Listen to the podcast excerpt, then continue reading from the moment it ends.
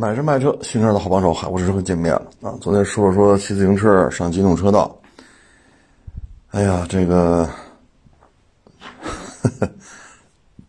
这个机动车道危险啊！今天就看到了，这个车呀是亚市出来，王府花园啊，不是什么，就是王府医院那掉头，奔五环啊。嗯，下一个路口不就到地铁站了吗？天通苑北。过这个路口的时候呢，我们都是绿灯，那就过呗。这段限速七十，啊，大家车速都不算太慢，那五十多、六十，大概这速度，因为来的时候就是绿灯嘛，就全都按这速度过。车呢有那么，反正前后左右都是车啊。过了路口之后啊，它有一个问题在于什么呢？这路啊短了。不是短，是窄了，说错了。过路口的时候呢，是五条车道，就去天通苑北那个地铁站那个十字路口。你从北向南过了马路中间之后是五条车道，但也就是一两百米吧，就变成四条车道了。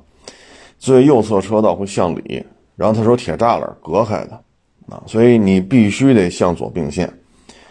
那这个时候呢，一老大爷骑自行车。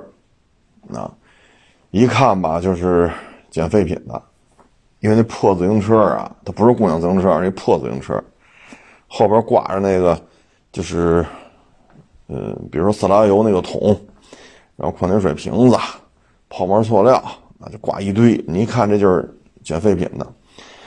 这个老大爷呢，就在最右侧车道这么骑，但是呢，到前面一两百米不就收了吗？就变成四条车道了，就不是五条车道了。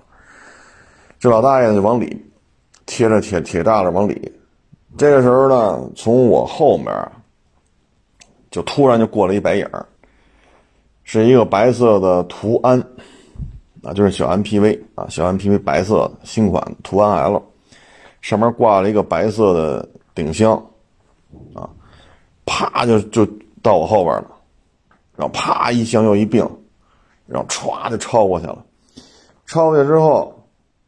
因为这时候我已经过了路口了，我进入下一段路了啊。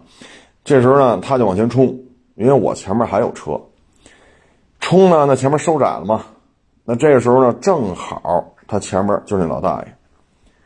那这速度啊，我们当时是五十多的车速，他这么歘一下过去，这车速得七八十了。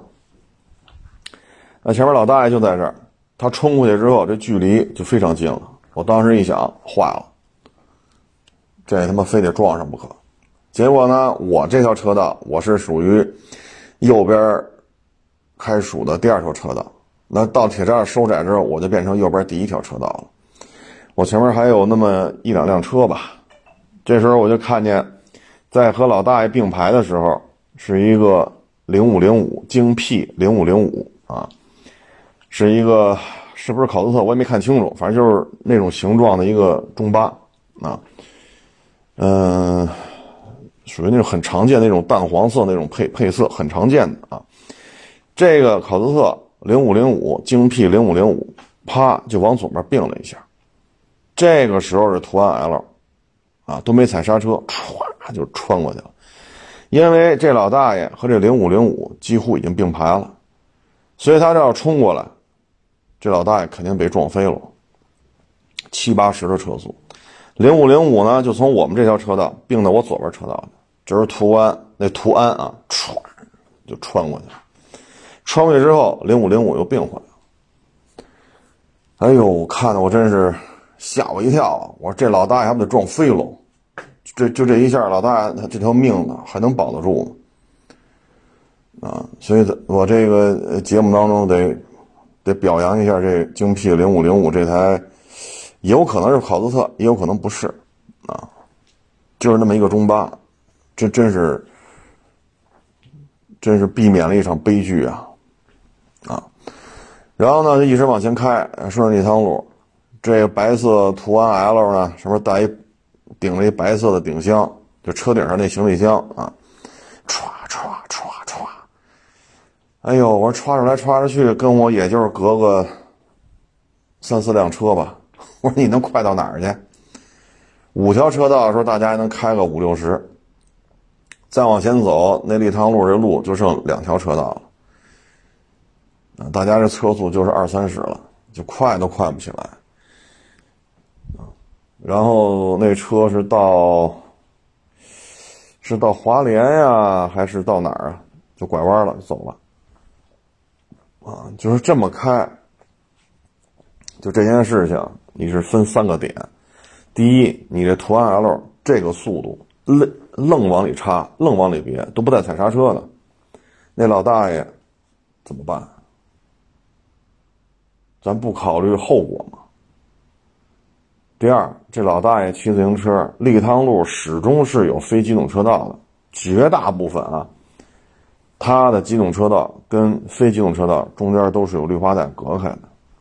你说这老大爷，你为什么不去非机动车道骑呢？第三，就这零五零五这台车，真是必须得点赞。它向左一并线，留出一口子，这台途安唰就钻过去了，啊！然后等它过去之后，零五零五又并回来了。所以你说这要没有这台车向左并这一下让开他，这就是一个人间悲剧。这捡捡废品的老大爷，这能不能扛得住这一下就被撞这一下，这都不好说，啊！这台途安 L 车牌号我也不在这说了，啊，这就看他下一次是不是命大吧。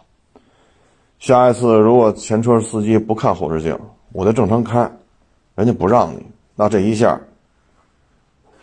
考斯特铁栅栏中间就是老大爷，这老大爷十有八九就被。就体会提前 over 了啊！那你这个如果说撞撞了，咱不说吃死是活吧？那警察来肯定得看刹车痕迹，看撞击力度，然后这条路限速七十，就您这车速超不超？啊！所以这个就是驾车啊，就像咱们说的，你有没有这安全意识？你有没有这安全意识？哎，你这走道都能走出事儿，啊！所以这一台车真是，啊，也不知道这开车这位会不会反思，啊！但是不管怎么说吧，这个是不是考斯特？我再次重申，没看清楚啊，因为事发突然，这必须给这个开开这个中巴车的这个司机师傅得点个赞，避免了一场人间悲剧啊。真是，哎呀！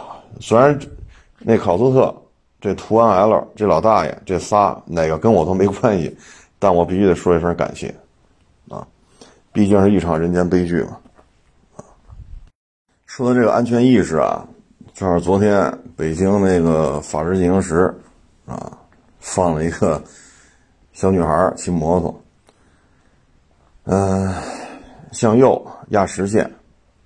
啊，并到是右转道是直行道，啊，然后他压实线并到右边，然后左转闯红灯，被人拍下来了。拍下之后呢，警察呢就把他的车牌号进行了一个梳理，行驶轨迹。结果呢，这一路上，好家伙，这这 这违章多了去了。因为我们这监控啊，录入车牌号之后，是会把你的行驶轨迹都调出来。然后一段一段截屏，这个违章，这个违章，这个违章，最后呢扣了他八分九百块钱，啊，因为违章实在是太多了，八分九百块钱，因为他之前呢又有别的违章，一个计分周期之内将超过十二分了。然后这小女孩呢，除了交九百块钱罚款，啊，驾照满十二分之外。她是增驾的摩托本增驾的摩托本呢还在实习期，那你在实习期之内呢又满十二分而你这十二分违章呢又都是摩托车的违章，所以呢摩托车驾照这个资质被注销了，汽车驾照呢需要暂扣，所以在这种情况之下吧，我们想说的就是意识的问题。你有没有安全意识？啊，那目前我们看这小姑娘，可能驾校学出来跟没学一样。啊，直行车道压实线往右边并，并完之后闯红灯再左转。他并过那车道我也忘了是直行道是右转道。这种现象啊，那真是太多了啊！这小姑娘啊，我觉得是这样：罚钱扣分，注销她的摩托车驾照资格，然后这汽车本还要暂扣，这些都是小事儿啊。只要你有一次疏忽大意，这种行为有可能会会给自己带来可能自己都无法承受的后果。啊因为在马路上这么开，非常的危险。闯红灯啊，这这来回这么，是吧？穿插超越，啊，就像原来我不是说过吗？这个立汤路俩路口之间距离两公里，这两公里之间呢，啊，比如说三条车道、四条车道，啊，有的地儿比较宽嘛，啊，那这个时候他从这个红绿灯起，右转道。啊，然后直行，歘，一把掰到最左边，歘，一把掰到最右边。这两公里之内，三条车道、四条车道也好，所有的实线、虚线全都要压好几遍。啊，有的时候恨不得还要起个前轮啊，你就这么骑，你说说，这安全吗？这个就是一个安全意识的问题。啊我们在网上看到太多放飞自我的骑行，啊，所以上行下效，照照猫画虎，啊，所以越来越没有安全意识，啊，一出了事儿，都去，啊，都去骂汽车，汽车也这样，要么这一出了事儿，我得遮挡号牌，省得你拍我呀。哎，所以现在这个这个风气啊，他先不说自己的问题，老是去说你为什么拍我压实线闯红灯，直行道左转啊？他不去说自己为什么不遵照手机，所以这怎么聊啊？这个，包括那天在丽水桥那儿左转。就是由北向南往五环开，到丽水桥那儿，它斜着一个路口嘛，斜着不是正好九十度左转，是四十五度，开过去不就是北苑吗？你看那那位骑士，应该是孩子他爸爸啊，应该是孩儿他爸，你说也就是四五岁吧，小男孩，好家伙，小裤衩小背心抱着他，那速度歘歘的。你就不怕自己儿子掉下去吗？啊，就靠两只手抱着他，头盔、护具什么都没有，就一个小裤衩，一个小 T 恤，那么点小孩这一旦摔下去，这这个后果，先不说孩子爸怎么，孩子妈能干吗？所以这就是一安全意识的问题。这没辙，这反正人 是他自己的孩子，爱怎么弄怎么弄吧。啊，说到这个意识呢，对于企业来讲啊，我们看现在像爱信啊，这个自动变速箱这个企业，现在的营收下滑的相当厉害啊，主要是什么呢？六 AT、八 AT、十 AT，这电车不用这玩意儿，所以爱信的这个最擅长的这些东西，可以说越来越不值钱了。如果说卖出一百辆车都是油车，那这一百辆车都是他的潜在客户，啊，那现在呢，卖出一百辆车，最起码咱们国家可能也就是六十多、六十辆或者六十多辆是油车，那相当于你的市场份额一下子掉了三分之一，那你这个营收能不受影响吗？那一般来讲，现在做企业什么的。你的利润点，也就是几个点，啊，像有的行业可能做到十个点，一般就是几个点。但是你市场份额一下掉了百分之三十多，你这个企业，你说怎么弄？啊，所以这种情况之下吧，我觉得这就是没有办法了，啊，因为什么呢？翻篇翻的太快。你比如说，说八十年代，说咱家里有一个摇煤球的买卖，那咱这绝对不愁吃喝了，啊，你说冬天忙不过来，你夏天也一样，啊，这个到处都是锅炉房，到处都需要烧煤，啊，你这个给老百姓呢是摇煤球，啊，给这些单位呢你可以送煤，一车一车的送，啊。这老百姓呢，就是摇煤球，啊，或者说咱弄一个蜂窝煤的生产线，你要八几年，比如八三年、八五年，咱有这么个买卖，那咱真是不愁吃喝。那那现在你还开吗？说咱创业弄个蜂窝煤生产线，您觉得还有意义吗？啊，你包括纸煤到网煤。啊，奥运会到一零年，实际上就是由盛及衰的转换。到一一年、一二年，纸媒就快速下滑。不是你照片拍的不好，实话实说，纸媒的图片拍摄技法拍出来这个效果，要比网媒强太多了。到现在，很多啊网媒上的这些照片的拍摄，其实他们当时都是纸媒出来的。啊，不是说你照片拍的不好，不是说你华丽丽的文字写的不够好，是这个时代需要碎片化，资讯的碎片化、速食化。你洋洋洒洒，你说按纸媒来讲写六胚，六胚的话，这至少得一千五百字以上了。六胚的话，头图，啊，然后直接的插图，那至少你得十几张，大图小图至少得十张以上。你要六胚的话，文字一千五以上，图片十几张，那现在谁还这么看呀？都是速食化、碎片化，三五十秒、一两分钟，一个小视频听完完，过脑子不过脑子再说。所以你说是你文字写的不好吗？有些人文笔非常好，很煽情的；有些人图片拍的也很好，纸媒衰落了。不是你做的不够好，而是这个行业用新的形式来进行运转了。啊，你说现在咱好这么多找不着工作，那干脆弄一蜂窝煤生产线吧。你说北京干蜂窝煤生产线，你说有意思吗？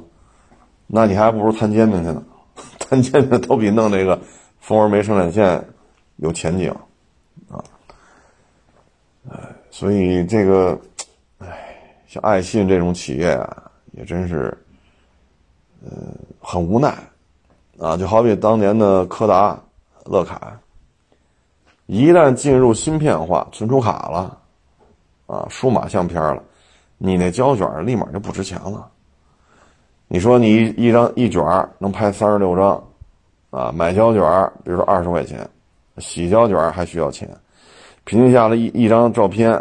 从买胶卷到去洗，拿拿回家看，这一张照片将近一块钱。那你在二十年前这费用低吗？对吧？你零一年、零一年、零二年，你月薪五千就属于很很高的薪水了。那绝大部绝大多数人还是千八百的一两千呢。那你拍一卷胶卷，三十来块钱。你这收入占比，这比如说两千块钱月收入两千，你这胶卷三十来块钱，你说这占比可不低了。拍几个胶卷，这钱可能就不够了。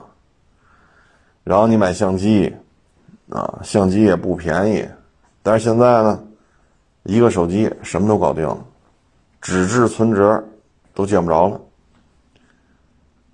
挎脖子上一相机，买胶卷。见不着了，数码相机都见不着了。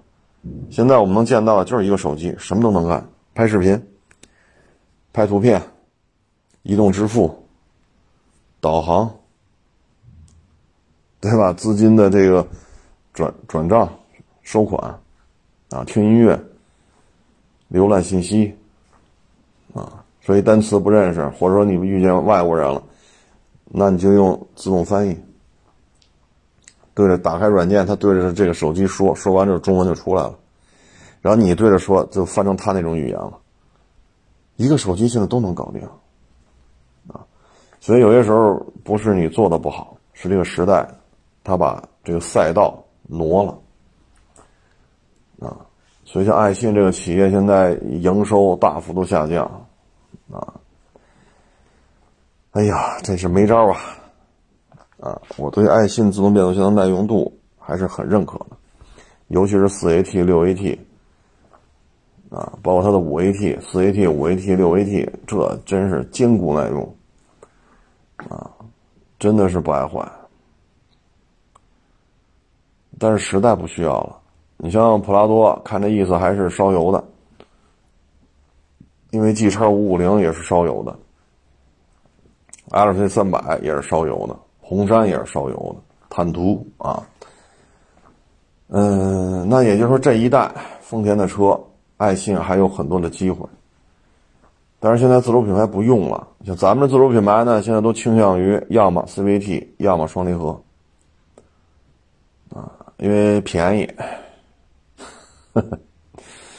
因为便宜啊，所以咱们自主品牌这些十几万、二十万的油车，还还烧油的话，一般都是 CVT 或者双离合，很少有人再去采购爱信的。那对于他来讲，这也是一个损失啊，啊，所以你也难怪丰田这边拼了命的去抵制，啊，说到这个意识啊，咱们从驾车的安全意识到企业的这种，嗯，发展的战略方向的这种变换的这种预判，包括昨天我看地铁里边，啊，呃，一个女生。非说旁边一个大叔拍她了，人说没有，就你就拍了，最后人把手机拿出来看了，确实没拍，然后又报警，警察来了也看了，确实没拍你，这就不行了，又拍人大叔发到网上，说是猥琐，啊，什么下作耍流氓这个那，问题人家也没拍你啊，我操，哎呀，就这样了，后来一查。啊，我国西南地区某省会啊，大型城市，这所以以这个省命名的大学，呃，研究生、党员、新闻专业。哎呀，我说就咱们这个，我说就这样的人还学新闻呢？黑的是白的，白的是黑的，啊，被迫害妄想症呗。人家没拍你啊，是吧？后来说还报警了，警察来检查那手机，确实没拍你，这就不行了，啊！还有说人家猥琐、下作、流氓、不道德，这个那，那几个意思？啊，就这样呢，咱还研究生呢，还新闻新闻专业呢，咱还党员。啊那，呃，哎呀，这这你说这样人要去了新闻媒体，写出来东西得是什么样的？啊，黑的是白的，白的是黑的，啊，哎，所以你说现在，你包括现在这某擅长生产皮卡和带大梁的这个自主品牌，你看现在这个。对吧？让自己这孩子当家，你看在，在海外留学都学什么了？不也这一套吗？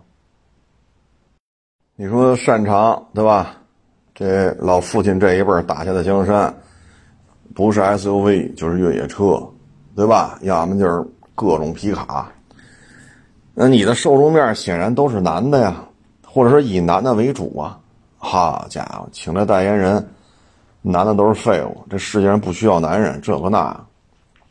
哎呦我老天，这，那这是吧？你说他他老父亲苦哈哈的三四十年经营这买卖，他这受众面不还是以男的为主吗？越野车、SUV、皮卡，怎么到闺女这儿就就成这个思维方式了？再一个，男的都是废物，男的没用。那你这一套家产不是你亲爹给你的吗？整天就是这个，请的代言人，张嘴就这个，那你这么说对得起自己亲爹吗？你现在不用找工作，你现在拥有百亿身价，你现在可以调动这么多资源，好吃好喝供着，不是你亲爹打下的江山吗？男的都是废物，这世界不需要男的。你这种思维方式对得起自己亲爹吗？你现在吃穿用戴，所有所有的这些柴米油盐酱醋茶，全是自己亲爹打下的江山。所以你看现在这年轻一代，你说，哎，这这这真是，也不知道这都说，你说这地铁里飞船拍的这研究生、党员，对吧？然后还新闻专业，不傻不捏的呀。你说是文盲，他考不了考不了这学校了，也上不了这硕士啊。你说说的都什么乱七八糟？就这样的人，你说将来去了新闻媒体，他得干出什么事儿来？所以我们有时候就说，这孩子去海外留学啊，或者说去高等学府去留学啊，去求学啊，求学去海外是留学。不一定能怎么着，啊！你现在这大的环境就这样。去年就有专家说了，说二二年下半年这经济库嚓就好了。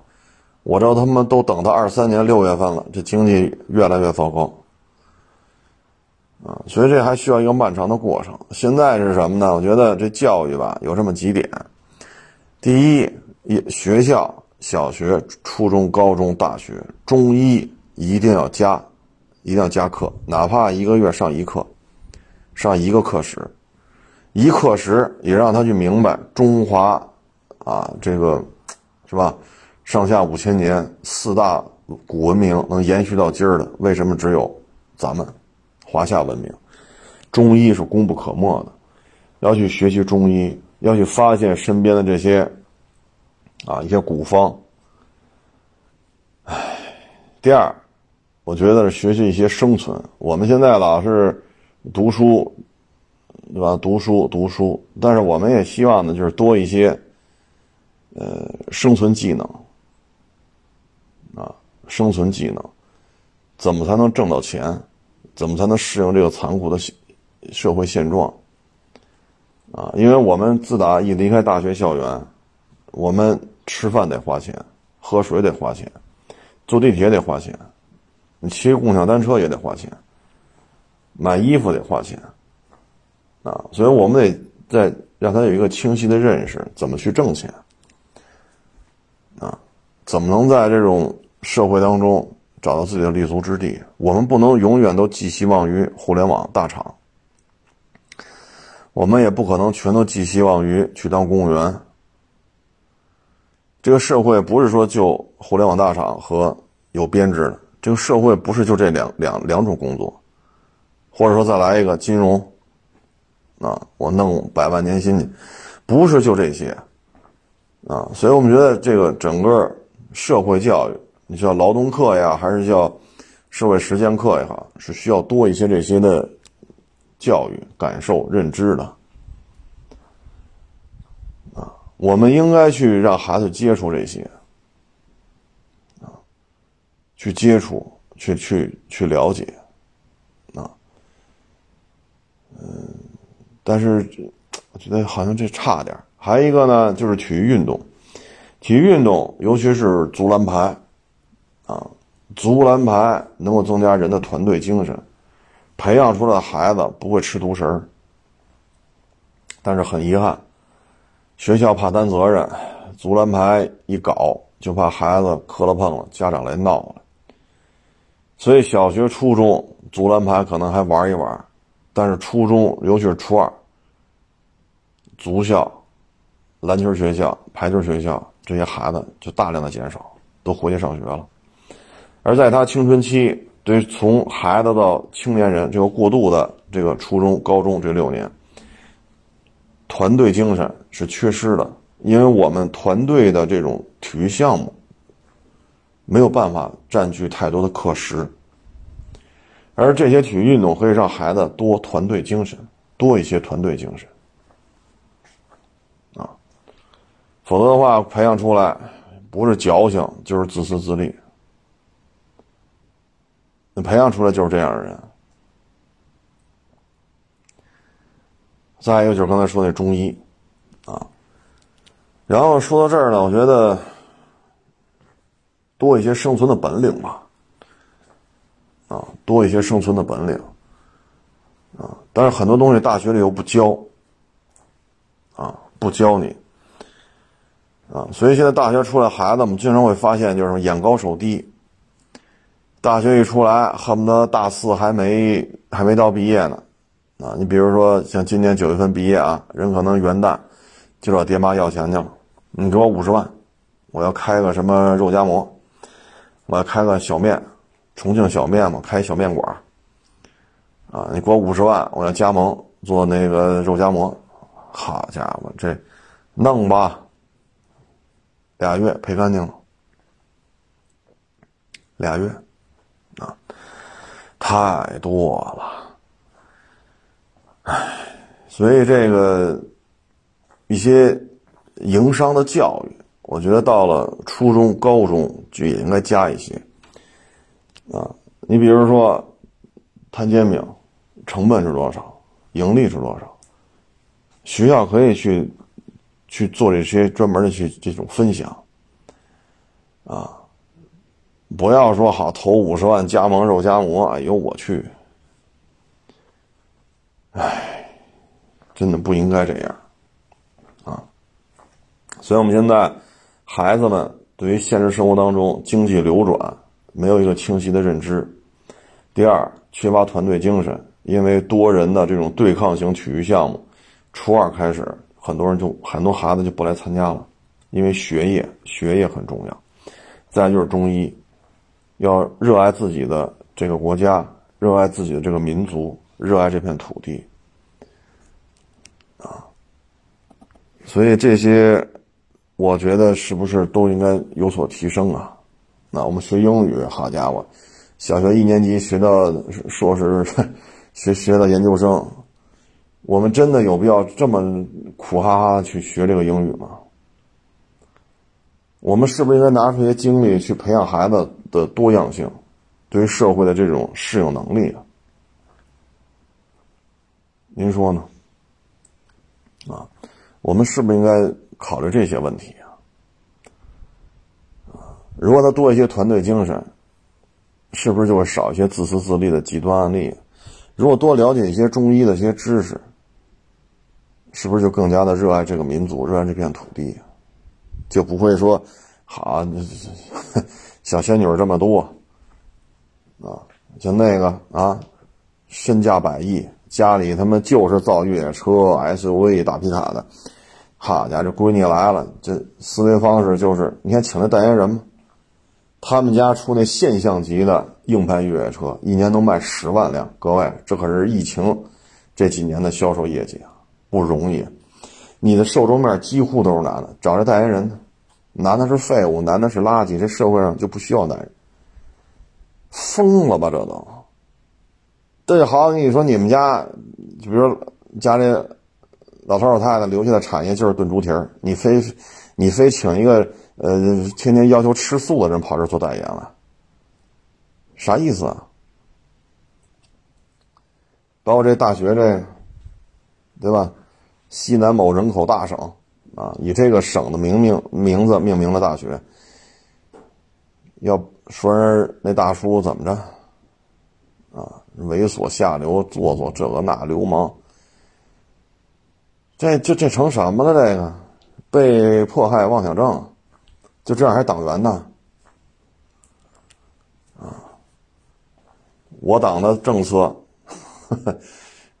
对吧？这个爱护老百姓啊，过去打日本鬼子的时候，那都讲究军民一鱼水情，军民一家亲。啊好家伙，您这您这言行和您这身份政治身份和您这个言行匹配得上？所以我们觉得我们这个现现在求学呀过于功利化了，啊，而且呢，可能对于人性的把握呢非常淡，更多的就是分儿分儿分儿，啊，能考一百不能考九十九，分儿分儿分儿全是这个，啊，所以我觉得这个对于很多这个大学生来讲，啊，一参加工作之后，他会做出很多匪夷所思的事情。啊，匪夷所思的事情。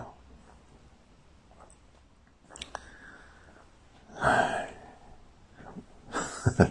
应该需要的是历练啊，而这个历练的过程呢，是让自己更成熟、更适应这个社会，而不是说好家伙，您这还，您这还没怎么着呢，就要改变这个社会啊。所以像这种，现在尤其是。哎呀，这学学习学到一定程度，我也不理解为什么就成这个样子了，反正经济一下行，各种问题都会被放大，啊，尤其是恶性案件会快速增加。希望这些小仙女吧，注意自己的言行，啊，找工作不容易，你这么一闹，您这研究生，您这新闻专业，你说哪个单位还敢用你啊？人不得都躲着你吗？好家伙，跟你一办公室，你会不会就喊抓流氓啊？跟你坐一地铁，你会不会又又又又叫警察说我们耍流氓？人是不是都得躲着你啊？那你出门在外怎么混呢？啊，怎么混？前两天我看日本一报道，啊，说这地铁呀、公交车呀，是吧？这就有这样的日本的女孩就。恶心这些日本的这些男士，那现在他们现在被逼无奈，你就非说耍流氓，那现在怎么办？就是打。为什么呢？一一味的退让，那就是自己耍流氓了。其实没有，其实没有，那怎么办？只要你耍耍流氓，那就打。只要你打一还手，这就是另外一个性质，就属于斗殴，不服一起进去。我看他有一篇报道，现在日本这个。就以这种原因导致斗殴大幅度上升，啊，其实我们中华民族这种几千年延续下来的这种文化不是这样的，啊，是应该相敬如宾，啊，互相尊重，啊，这个社会是需要男的和女的一起努力，让这个社会发展的更好。包括结婚也是，男的女的，对吧？心往一块想，劲往一块使，让这个家庭更幸福、更美满，啊，共同的去经营这个家庭，啊，我们几千年延续的文化说的是这个，现在呢，全是这乱七八糟的，啊，哎，这说什么好啊？这。希望呢，我们的这个学校就是目前国内这个教育啊，嗯，尽量避免出现那种我们看海外的新闻啊，经常那种反制的行为。什么叫反制的行为？因为轮胎是橡胶，橡胶就要去热带雨林里边怎么怎么着，怎么怎么着。那怎么办？这些反制的行为啊，就拿着锥子把这条街所有车的轮胎全给它扎了。那问题是你扎一百条轮胎，这些车主也得买一百条轮胎换上，这不是轮胎的使用量就更高了吗？比如说保护水资源，那城市喷泉里那水怎么办？我就不让你弄，那这这水井啊、喷泉啊，这么多年一直这么弄，那不行，那怎么办？往里倒墨汁儿，啊，要么倒黑墨汁儿，给你倒红墨汁儿。那这水就彻底污染了。本来这点水循环可以来回这么弄，对吧？考虑你这个，呃，蒸发什么的，定期补一点水就完了。这个小喷泉水井可以正常使用，周围这些游客呀、附近的居民啊、啊，小孩啊，都愿意跑这玩来，这不挺好吗？好，你非这么干，这水没法用啊，只能全部换掉，然后再用更多的水清洗这个整个这一套循环系统，清洗完之后再放进来新的水。这不更浪费水吗？那我不管。所以希望我们的教育体系呢，对于团队精神、协作精神、中医、中国古文化，啊，包括一些谋生的一些手段，应该去做一些更多的这种教育时间的这种介入。啊，我希我可不希望咱们再过几年，说咱们这儿再过五年，再过八年，好，学校出来的孩子都这样。啊，因为你们这个车烧油烧电都会污染环境，好，马路上静坐去，任何车都不许从这儿过，你们不从这儿过就不让就不污染环境。现在欧洲不就这样吗？啊，不就这样吗？这已经是胡来了，啊，已经是胡来了。包括之前欧洲那个这那个环保少女是怎么着呢？所以我可不希望咱们再过五年，再过八年，我们这儿好学校出来的这些年轻人也干这种事儿，啊，这个我真的是希望多一些这些教育，不要再那么多的精力再去说从小学一年级学到研究生全是英语，真的没有必要投入那么多精力了，啊，包括最近你看，呃，美国我看很多学校的家长打架，啊，为什么呢？要在小学搞那个同性恋教育，学生家长就不干了，然后同性恋的团体就跑小学来怎么怎么着，哎呦我去，这他妈的七八岁八九岁的小孩你跟他说有九十多种性别，他们不是信教吗？那你上帝是吗？你上帝当时不就说一个男的一个女的吗？不就是男性女性吗？我可不希望再过五年十年，咱们国家就成这个样子啊。所以英语该学吗？学，从小学一年级学到研究生毕业可以，但是时长要减少，要增加中医，啊，了解自己这个国家这个民族几千年的文化传承，要增加团体的对抗性运动，增加他的团队精神，而不要老是吃独食儿我不能吃一点亏，我老得是占便宜去，啊，再就是社会谋生。不要有巨大的落差，啊，你可以讲一些案例，比如说五十万，对吧？你我加盟啊，你给我五十万，我告诉你摊煎饼，这个事情不现实、不科学，原因是什么？你学校应该给学给学生灌输这些。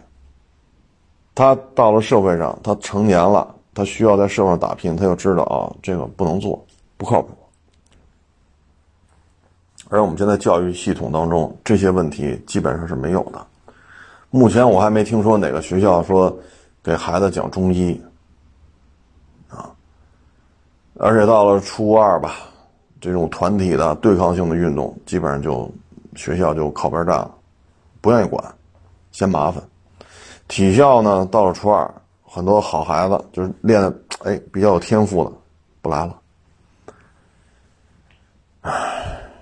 其实这种对抗型的运动吧，它可以让人和人之间知道什么叫啊团队协作啊。你比如说踢后卫，那我是中后卫，对方把中场过了，那我作为中后卫我就得堵上去。我堵上去就是两种情况：如果距离够，他冲我也冲，争取同时碰到球，那就是你的爆发力就这几米冲过去。那有可能身体撞撞上，我也得我得碰着，我得碰这球。那有可能自己会受伤，或者磕的轻一块，那也得冲这一下。这七八米我就得窜上去。如果距离比较远，那可能就要减缓他的进攻速度。啊，最起码你不能很顺利走直线。然后边后卫就得过来补，斜着插，斜着过来掐的。如果对方远射，那作为中后卫就得站在这个他射门的这个线路当中，用身体去挡这个球。那闷在身上能舒服吗？那这个时候就是团队精神。那把你中场过了，那 OK，我作为中后卫，我往上提一步。我是如果距离够，这球距离你六七米，距离我七八米，那就往上冲，连人带球一起拿下。如果距离大，慢慢往后撤，延缓你的进攻速度。改变你的进攻方向，那这是中场需要回追，边后卫需要补位，如果是双后双中后卫的话，就前后前后搭，叫前后搭。如果对方离你十几米，快速冲过来了，咱就别往上冲了。那这时候俩中后卫就得我我我封着左边，他只能往你右边走，你就注意他往右趟。那俩中后卫这一句话，那对方只能往右边走了。如果还要往左边，我后边这中后卫拖后中卫就在左边躲着呢，他只能进一步往左。那这时候左边边后卫就补过来。这球球场上是互相互相体谅对方，互相帮忙的。作为一个防守是这样，进攻也是这样，对吧？你说中场往前拿，啪给他前锋了，前锋对方两个后卫一堵上不去了，啪传给传给中场，对方中场马上收缩，收缩到自己禁区前，又去抢这个中场，中场没办法，只能往后边传。那这时候作为中后卫拖后中卫就得往前冲，冲到中场线，冲到中场线做球搭子，然后自己的中场线往回传。后卫站在中场线接球，然后再反复在左右横倒，这是需要一个付出的。进球，这前锋进了，他享受鲜花与掌声。实际上是大家集体的运动，都是大量的无球跑动。一场比赛下来，跑动距离都是大几公里啊！当然，我们踢野球啊，不是职业 职业比赛。一场球下来，跑动距离都是大几公里。那最后进几个？进俩，进仨，甚至还输了。但是大家都觉得，哎，踢得挺开心，这就是团队精神，需要你付出，需要我付出，你顶上去了，我堵你的位置；我顶上去了，你堵我的位置，啊，所以这需要一些这这这种团队团队的这种运动项目，但是学校也不愿意搞，万一孩子磕了碰了，家长来闹怎么办？唉，所以我觉得咱们这教育体系吧。应该是多一些这些，这些内容啊，从团队精神啊，从社会生存的这些经商的基础的经商的这些游戏规则啊，你包括刚才说这中医啊，我们不能说否定西医，但我也不能唾弃中医啊，您说是不是啊？那中国人。哪怕一个月上一节中医课，有错误吗？我们小学的时候，我上小学的时候，就是学校让我们上山去采那个那个草药，采回来之后，弄弄几口大锅，弄着柴火烧，烧完熬汤，熬完汤给我们喝，防止传染病。我现在都记着，但现在不现实了，哪个学校敢这么搞？污染环境吧，露天烧烤吧，不是不是不是烧烤，你露天冒烟了吧？你消防干吗？安监干吗？你这个你这么熬，符合国家食品安全还有药品安全的这个相关规定吗？孩子家长干得啊，所以时代不一样，但时代不一样了，不代表中医就一无是处啊。所以我觉得就希望吧，啊，五年十年以后，我们这学校里出来的孩子能够积极健康啊，勤奋啊，好学。啊，乐观的一个精神。我希望我们以后出学校出来的孩子都是这样的，啊，不是那种哈这个，老是挑起你的内斗。其实为什么现在美国就这么搞啊？巨大的问题，不能让你有功夫跟拜登这较劲，所以就一天到晚给你弄这个，啊，什么同性恋呀，大大麻合法呀，啊然后各种各样的乱七八糟的问题啊，啊啊，有色人种和白人之间的问题啊，这那那这，反正是各种问题，分散你的注意力啊。包括你搞上同性恋啊，各种手术啊，后续的这种抗排异药物啊，这个那，不还是挣钱吗？啊，哎，希望我们。呵呵在改革开放啊，拥抱全世界的时候呢，少学点这种乱七八糟的东西啊。那说到最近这个思密达脚盆机啊，跟咱们这儿蹬鼻子上脸，你说跟狗链子牵在大老美手里有关系吗？有，但是这种敌对的这种情绪。更重要的是，你不能忽视的一点就是什么呢？就是我们在我们的制造业一旦成长起来之后，对于他们来讲就是巨大的压力啊！你像中国汽车出口啊，这要超过日本了啊，已经超过日本了。那接下来我们就看二三年能不能年度也超过它。那这个意味着什么呢？你不要去纠结说特斯拉出口也算在里边了，你不要纠结这些。为什么？他车在这儿，用谁的工人？用中国人。他在这儿会带动就业，带动消费。所以中国生产的汽车出口量超过日本的，这就意味着对于日本来讲是非常震撼的。日本一亿多人。生产汽车的超过五百万，超过五百万，啊，所以你这个比例关系你能算出来？日本的汽车工业一旦出现一些问题的话，他们那边是接受不了的。同样，你再看韩国，啊，现在三星一直就是现在财务状况急剧恶化，啊，守着十四亿人的市场，现在大老美说了。你能赚钱的这些芯片，这这等等，不允许卖给中国人，包括日本也是。那他们现在认为最好的就是什么呢？最好就是当年运十的那件事情，在二三年再来一遍。但显然这么多年过去了，造不如买这个事情，咱们这边是不认同的，啊。所以当汽车、家电、手机、电脑。现在，你像最起码十四纳米的芯片，咱们这边差不多了，啊，那十四纳米芯片对于民用级别来讲，基本上也就够用了，啊，然后现在大游轮，那啊那叫什么 LPG 还是 LN 还还是 LNG 啊？那液化什么天然气运输船，这边都能造了，那对于韩国、日本来讲，这压力就非常大。而对日本、韩国来讲，他们是必须靠出口的，他们谈不上内需，尤其是韩国，有什么内需？才多大这国家？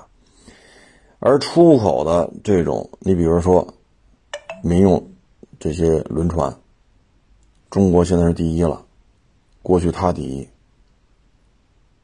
这对他是一个影响。你包括芯片，种种原因，现在大老美也不让他出口，那咱就自己搞。一旦自己搞出来之后，对他来讲也没有什么好处，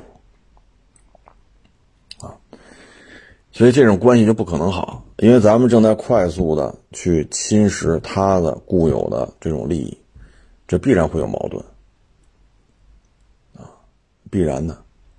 你包括前些日子那车展，上那个不是上海大众，就德国大众高管全来了，包机。看完之后回去第一件事把大众那个。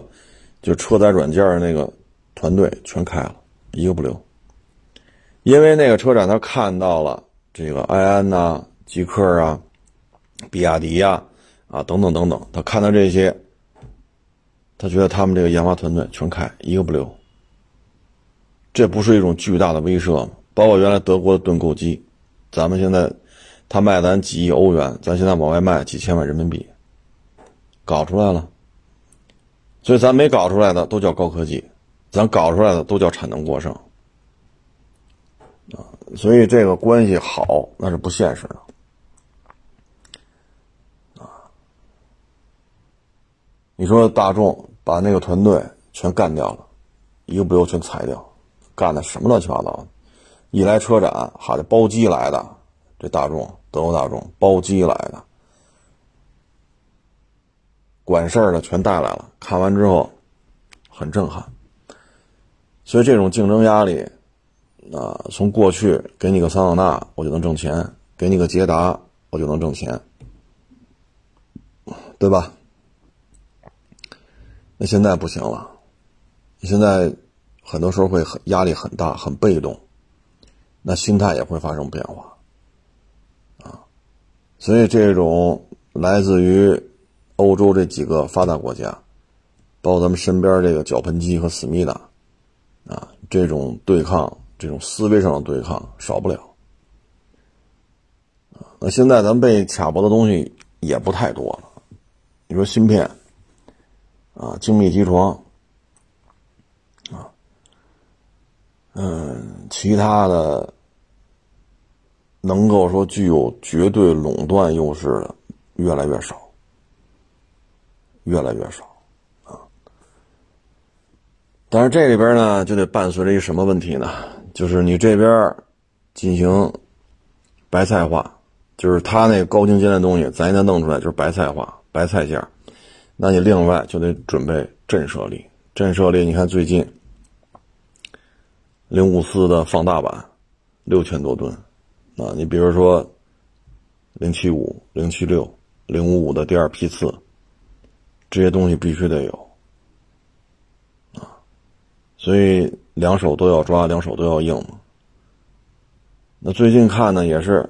海外这些大财团，啊，还有这些各个国家的这些首脑，你看今年来华访问，就从去年十二月份到现在，这也就是八个月的时间吧，九呃七个月，七个月到八个月的时间，来咱们国家进行访问的这个密度非常的高，非常的高，啊，这说白了也就是巨大的工业产业链没法抛弃。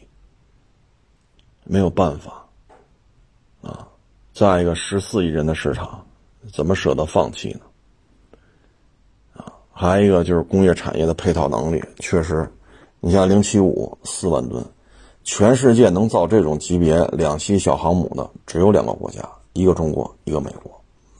咱们的造价零七五大致是美国同样吨位两栖小航母的，就是船体本身啊，这艘军舰本身不包括飞机啊。就军舰本身，咱的造价比它低四分之一，就咱们相当于它的四分之一。再一个，咱建造周期十到十一个月就造完了。所以你看，美国造这种四万吨、四万多吨的两栖航母，啊，不算配套的飞机，不算啊，建造周期它基本上在两年以上，咱们基本上十一个月，建造周期长一倍都不止。造价翻三到四倍，你包括卖给泰国那零七幺，那很多网友说，那就没有武器装备，一会儿西化，没有武器装备，也就三亿 dollar 到头了，包括未来的动力系统大修成全打包，包括驾驶军舰的培训，全打包也就三亿 dollar，美国那个十七八亿 dollar，差多少啊？差他妈六倍、七倍，啊！你这玩意儿，这这就是民军军民这个军民转换，在这方面都能体现出来。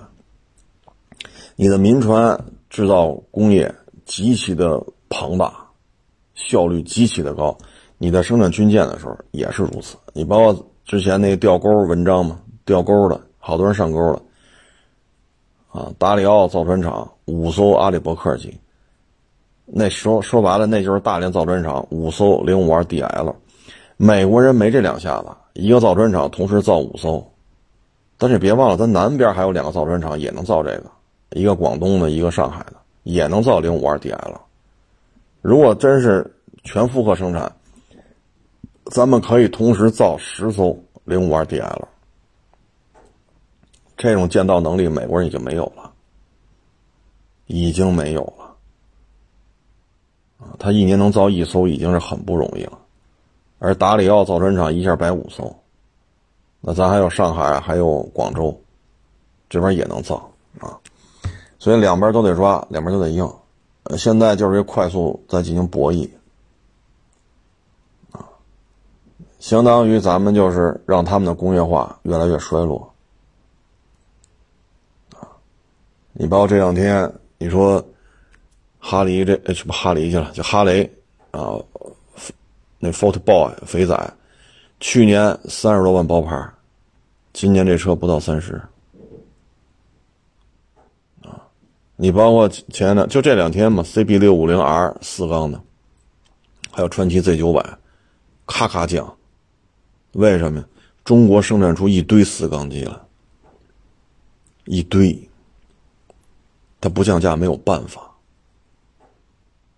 咱们造不出来，那都叫高科技。咱们一旦一旦造出来，就是白菜价。所以你看，现在四五零那金吉拉四五零卖两万六，CM 三百怎么卖？当然了，金吉拉这品控，这个跟豪爵有差距啊。呃，但是它就摆在这儿了。那说 CM 三百怎么卖？啊，所以就这种现在就是一个快速博弈，所以关系不可能好。啊，之前奥巴马当头时候不就说吗？十亿中国人过上美国人的生活，那是不能接受的，这个地球就毁灭了。咱们十四亿人，十亿人过上美国人的生活，地球就毁灭了。所以你的就咱们这个工业快速崛起，由低到中，中到高，在这个过程当中必然会得罪人，这是没有办法的。啊，你看多少国家的这种高附加值产业都给洗干净了，印尼的运输机。台湾省的 IDF 洗的干干净净，你就得买我的，别废话。啊！所以在这种情况之下，咱们这边等于低端到中端，中端到高端，现在就是芯片呀、精密机床啊、啊等等等等。啊，所以就看吧，二三年不是。不是一个说这种竞争的结束了，不可能的啊！为什么现在大老美这这这气急败坏的上蹿下跳的这个那，实在是跟不上了。你可以去查查阿里伯克级，就这玩意儿啊，七十年代设计的，到二零二三年，现在美国的造船厂一年能造几艘阿里伯克级？咱们达里奥造船厂同时造五艘，这还不算上海和广州的。啊，也就是说，咱们可以同时造十艘，只不过呢，还在造零七六，还在造零五四 B，还在造零五五第二批次，还在造一些其他的一些军舰。啊，你再去看看美国那四万多吨两栖小航母造了几年？至于说将来说，现在还有一种说法嘛，让脚盆机和思密达当乌克兰，跟咱这儿递个儿。这个，哎呀，就看他们国家内部怎么想吧。这量级差距有点大啊，因为俄罗斯一亿多人口，咱们十四亿。俄罗斯海军有什么说什么，两千多吨就是它的上限，四千吨的军舰它造着很困难，这有什么说什么啊？俄罗斯海军确实很衰落，因为解体的时候造大型军舰的、水面舰艇的都给乌克兰了，而乌克兰这些。现在已经打的都成废墟了，而咱们现在一个达里奥造船厂能干五艘零五二 DL，啊，所以造船功能不一样，啊，包括无人机，啊，我去年我就跟大家聊过这事儿，贵州起飞一架无人机飞到郑州，在郑州上空盘旋了五个小时，飞到哪儿哪儿就有微博、微信，呃，抖音、快手，什么电话、短信全有。然后五个小时之后，飞机还在，信号没了。说是咋回事啊？你们五个小时足够你打电话报告你的伤情啊，救助地点，对吧？然后接下来就是军用频率了，又飞了好几个小时，最后没着落，没加油，直接飞回贵州了。你拿尺子量量，这贵州到起飞到郑州这距离有多老远？一飞飞他妈十个小时，然后就有这么强大的这种通信能力，这种无人机。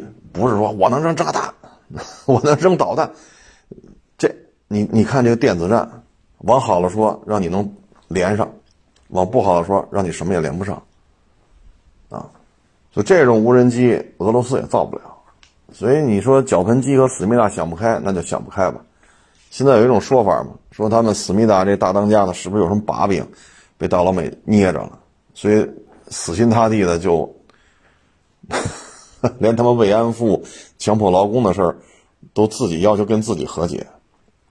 嗨，走一步说一步吧。啊，归了归齐呢，咱们得锻炼身体，别给自己家里、别给国家添麻烦，然后干好自己的事儿。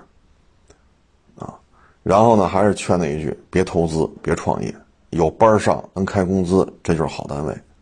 啊，当然了，老拖欠，那那就得另当别论了啊。所以一定要慎重啊，尤其是那五十万投资五十万干什么煎饼，投资五十万干肉加盟，这这种加盟少来，少来啊。